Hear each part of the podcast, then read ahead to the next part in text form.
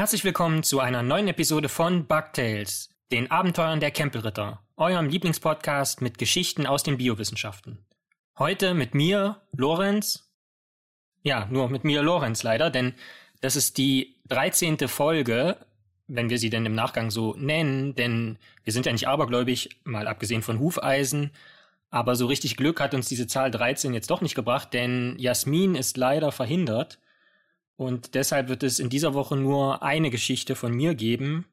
Das ist natürlich sehr schade, aber ich hoffe, ihr ähm, versteht das. Jasmin hat einfach super viel zu tun und ähm, deswegen ähm, sind wir zwar traurig, aber verstehen das natürlich auch alle. Und wenn ihr über die vielen Aktivitäten von ihr auf dem Laufenden sein wollt, dann folgt ihr einfach ähm, in den sogenannten sozialen Medien auf Twitter und Instagram, äh, genauso wie natürlich auch unserem äh, Bugtails FM Kanal. Aber genug der Vorrede, lasst uns direkt einsteigen in die Geschichte, die ich heute mitgebracht habe. Und zwar trägt die den Titel Gen schlecht mit dem Gen in Klammern, also G schlecht, Gen schlecht. Gibt es männliche und weibliche Gewebe auf genetischer Ebene? Und das ist natürlich schon ein ziemlich provokanter Titel, denn er bedient sozusagen direkt die Gretchenfrage, wie hältst du es mit dem Geschlecht? Denn der Untertitel suggeriert im Prinzip etwas, was es nicht gibt, nämlich ein binäres Geschlecht, dass es nur zwei Zustände im, im Geschlecht gäbe. Das ist nicht der Fall. Weder biologisch, wie wir gleich noch hören werden, noch von der Empfindung her. Ja, es gibt ganz verschiedene Gefühlslagen, wie man die eigene Sexualität, das eigene Geschlecht wahrnimmt. Und logischerweise prägt das eine Gesellschaft mit. Und wir als Gesellschaft müssen damit noch viel aufmerksamer und empathischer umgehen. Bei Bugtails halten wir es ja auch hoch, dass wir uns immer für Vielfalt und Diversität einsetzen. Und ähm, das ist natürlich ein Bewusstsein, was auch impliziert, dass sich niemand für die Art und Weise, wie er ist oder fühlt, rechtfertigen muss, ja, sondern all diesen Leuten äh, gebührt Respekt, all diesen Lebewesen. Es gilt ja nicht nur für Menschen, es gilt auch für tierische und pflanzliche Lebewesen, Pilze und so weiter und so fort. Und das ist einfach ein Bewusstsein, was wir fördern möchten, ähm, wobei wir natürlich nicht die Augen verschließen dürfen vor aktuellen wissenschaftlichen Entwicklungen, die mitunter halt das Ganze ein Stück weit vereinfachend erstmal betrachten. Und ähm, wenn wir dann sozusagen den Geschlechtertopos wieder auf die biologische Ebene ein Stück weit zurückführen, ist es natürlich so, dass ähm, Gene eine Rolle spielen. Gene, das sind die Funktionsabschnitte in unserem Erbgut, die Bausteine in unserem Erbgut. Und dieses Erbgut ist ja in Chromosomen angeordnet. Das sind Strukturen, die in jedem Zellkern einer jeden unserer Körperzellen vorhanden ist. Ja, das heißt, in jeder Zelle unseres Körpers gibt es einen Zellkern und darin ist das Erbgut in Form von Chromosomen gespeichert sozusagen. Und Chromosom, das Wort stammt von den zwei Worten Chroma, was Farbe bedeutet, und Soma, was Körper bedeutet, also so eine Art Farbkörper. Und das kommt einfach daher, als die ersten Zellbiologen Zellen bei der Teilung beobachtet haben, haben sie die Chromosomen mit verschiedenen Farbstoffen angefärbt und dann in bestimmten Phasen der Zellteilung gesehen, dass sich diese typischen x-förmigen Strukturen ausbilden in unterschiedlichen Farben, wenn die Chromosomen besonders kondensiert sind, kurz vor der Zellteilung. Ähm, und daher der Name Chromosom, also Farbkörper. Wenn wir über Geschlecht sprechen, hatte ich schon erwähnt, dass es nicht äh, nur dieses konventionelle männlich und weiblich gibt, sondern dazwischen auch ganz viele verschiedene Schattierungen.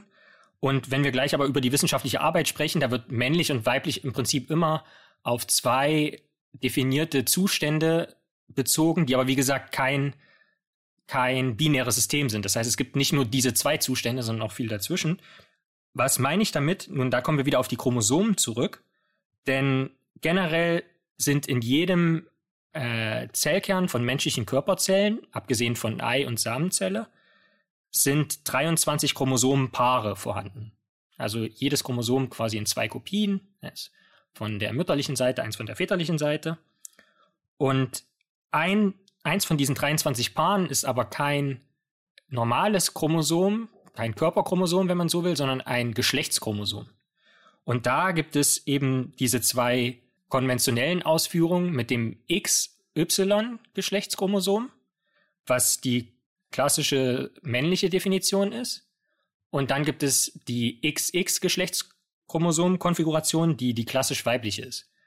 Mit klassisch meine ich, dass es eben, wie gesagt, dazwischen auch verschiedene Ausprägungen gibt. Das heißt, es gibt auch ähm, XXY oder XYY oder noch mehr X oder verschiedene Bruchstücken nur. Und deshalb ist eben, greift es schon zu kurz, wenn man eigentlich nur von männlich und weiblich spricht.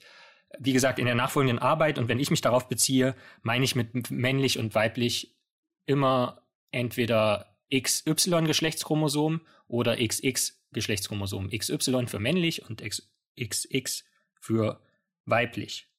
Und was heißt das jetzt, wenn man nur von diesen zwei Zuständen ausgeht? Was heißt das erstmal in nächster Konsequenz? Nun ja, männliche Individuen, männliche Menschen haben nur halb so viele X-Geschlechtschromosomen wie weibliche Menschen. Und wie so häufig ist es leider nicht nur in der Gesellschaft, sondern auch in der in unserem Körper so, dass die Frauenrolle eher unterdrückt wird, als dass der männliche Makel eingestanden wird. Denn weibliche Zellen verschweigen das zweite X-Chromosom. Ja, das will ich noch mal in einer separaten Folge thematisieren, wie das genau funktioniert. Aber im Prinzip wird jede Zelle mit XX Geschlechtschromosom inaktiviert ein X Geschlechtschromosom, so dass nur noch eins vorhanden ist, also genauso viele wie in den männlichen Zellen, in den XY Zellen. Das zweite X Geschlechtschromosom wird in diesen weiblichen Zellen gar nicht abgelesen, gar nicht äh, aktiviert. Und auf der anderen Seite ist es natürlich so, dass das, was bei den männlichen Zellen auf dem Y-Chromosom äh, geschrieben steht, was da für ein Bauplan ist, die Gene, die dort ausschließlich dort vorhanden sind, auf diesem Y-Geschlechtschromosom, die fehlen natürlich den weiblichen Personen. Und damit natürlich auch in jeder Körperzelle. Nun ist es so, dass auf diesem Y-Geschlechtschromosom gar nicht so viele Gene vorhanden sind, gar nicht so viele Erbgutbausteine vorhanden sind.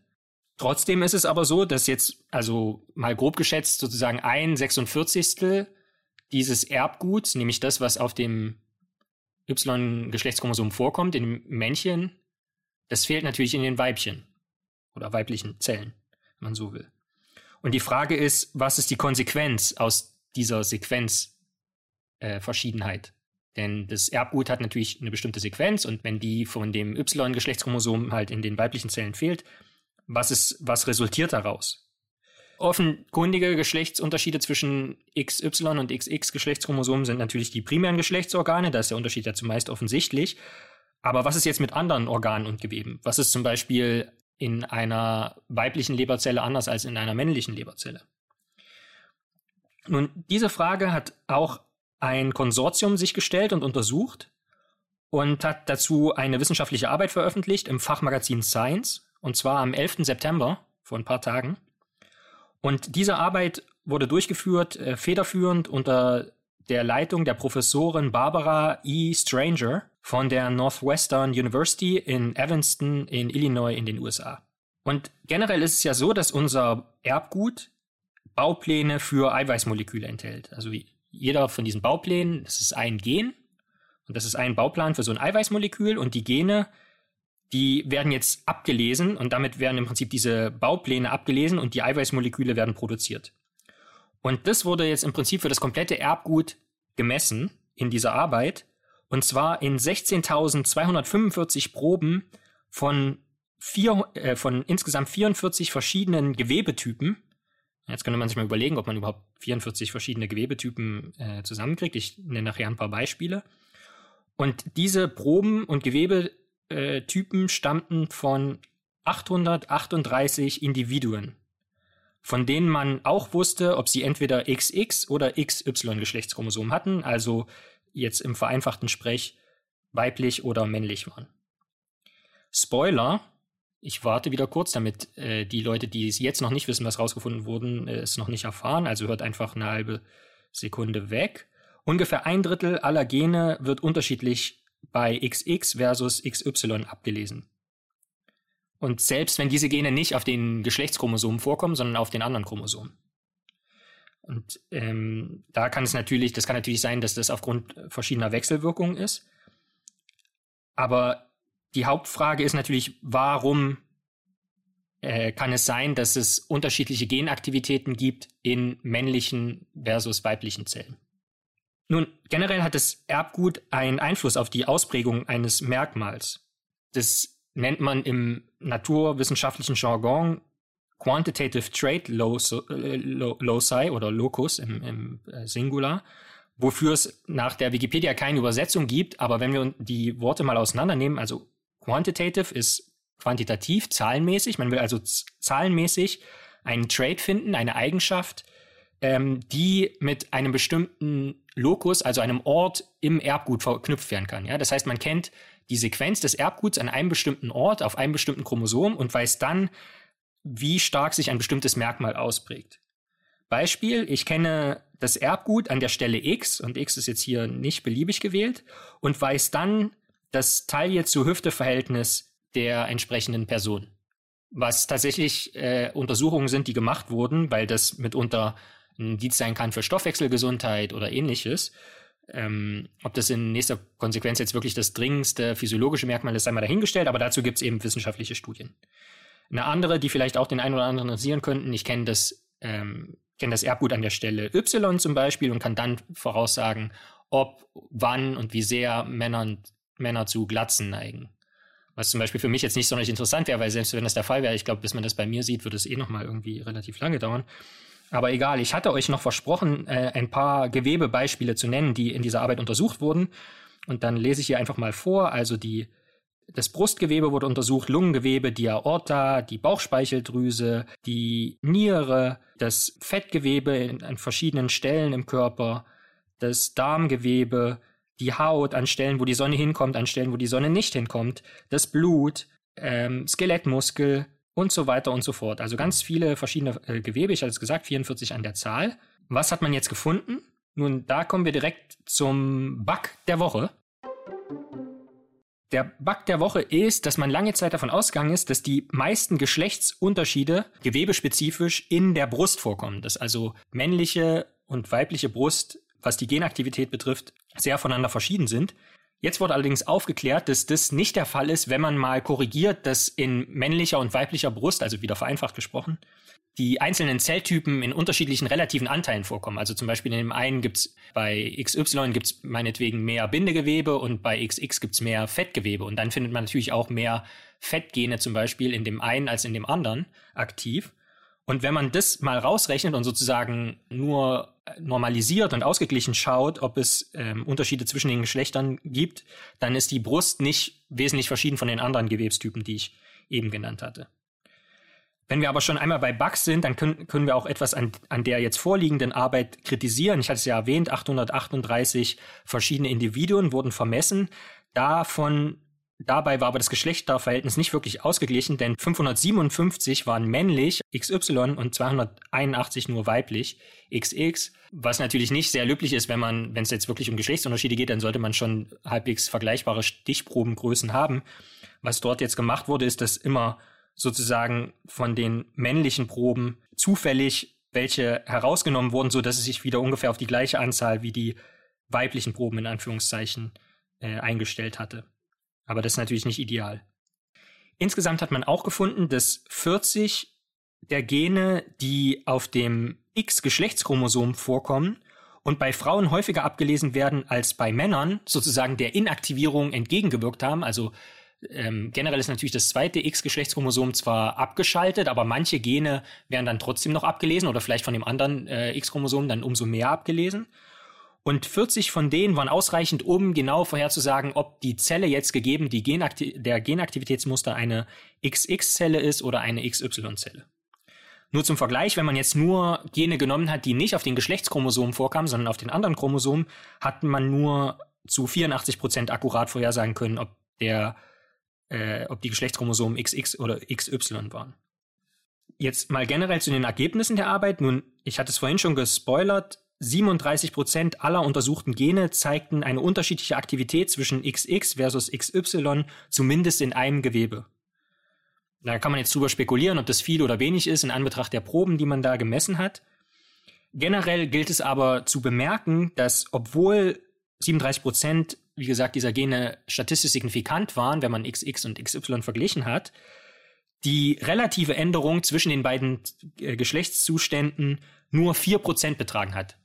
Was nicht viel ist, wenn man sich vor allen Dingen die Streubreite innerhalb der Geschlechter anschaut. Ja, das heißt, mitunter gab's, war die Streuung bei XX innerhalb von der Gruppe XX höher in einem Gewebe als der Unterschied zwischen XX und XY. Wenn man sich jetzt aber mal alle Gene, die sozusagen geschlechtsspezifisch sind, in den einzelnen Geweben anschaut und fragt, wofür die zuständig sind, weil die Funktionen da ja meistens äh, zumindest äh, also erahnt werden können, dann waren das zuvorderst Gene, die etwas mit dem Hormonhaushalt zu tun haben. Und damit dann natürlich auch andere Funktionen beeinflussen können, fern der Genaktivität, ähm, in Bereichen, die jetzt erstmal mit diesen eigentlichen Genen nichts zu tun haben. Weitere Prozesse, die von diesen Genen reguliert wurden, Drug Response, was im Prinzip die Reaktion auf Medikamentengabe ist, Befruchtung, Spermienbildung, Fettstoffwechsel, dann auch viele krebsassoziierte Gene und Gene, die mit der Immunabwehr zu tun haben.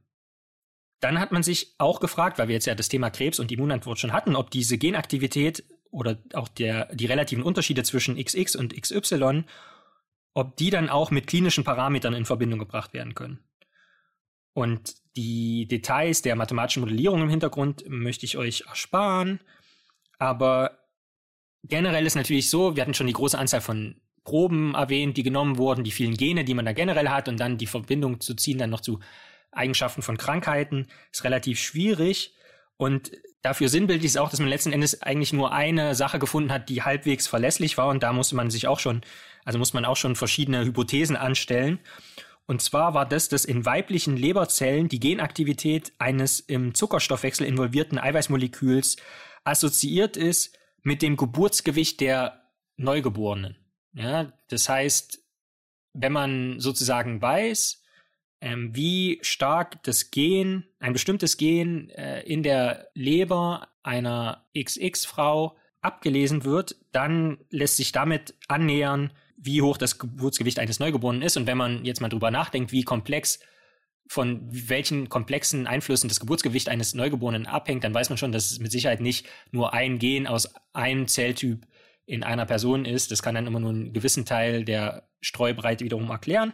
Aber das ist eben sozusagen ein Aspekt, den man jetzt nach dieser systemischen Betrachtung dieser Unterschiede gefunden hat.